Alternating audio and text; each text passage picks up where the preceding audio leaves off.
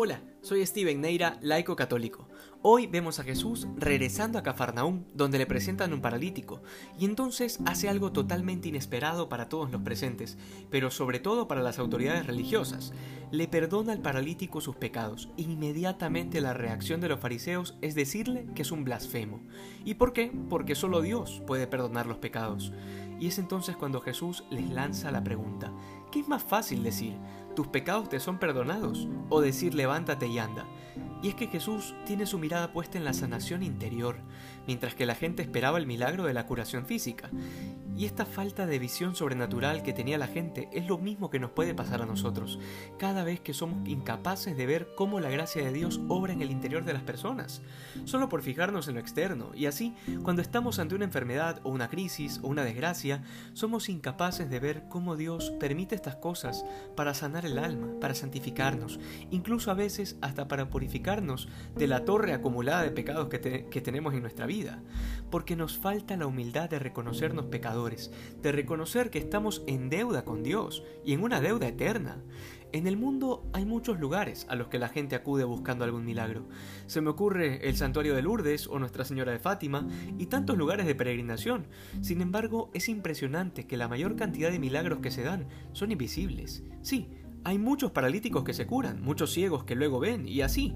Pero hay mayor milagro aún cuando un corazón duro se convierte, cuando un corazón soberbio se arrepiente.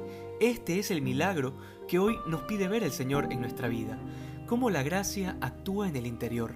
Luego hay un tema sumamente interesante. ¿Cuánto se parece la reacción de los fariseos a la de los protestantes cuando les hablamos del sacramento de la confesión? Es más, no solo protestantes, porque hay muchos católicos que se resisten a creer que Dios les ha dado tal poder a los hombres.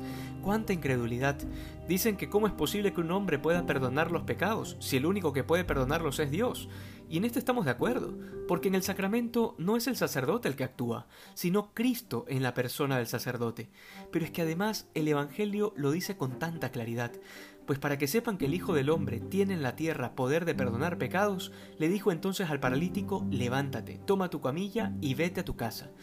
Pero repito lo que dice el versículo 8 de este pasaje, que al ver esto la gente temió y glorificó a Dios. ¿Por qué?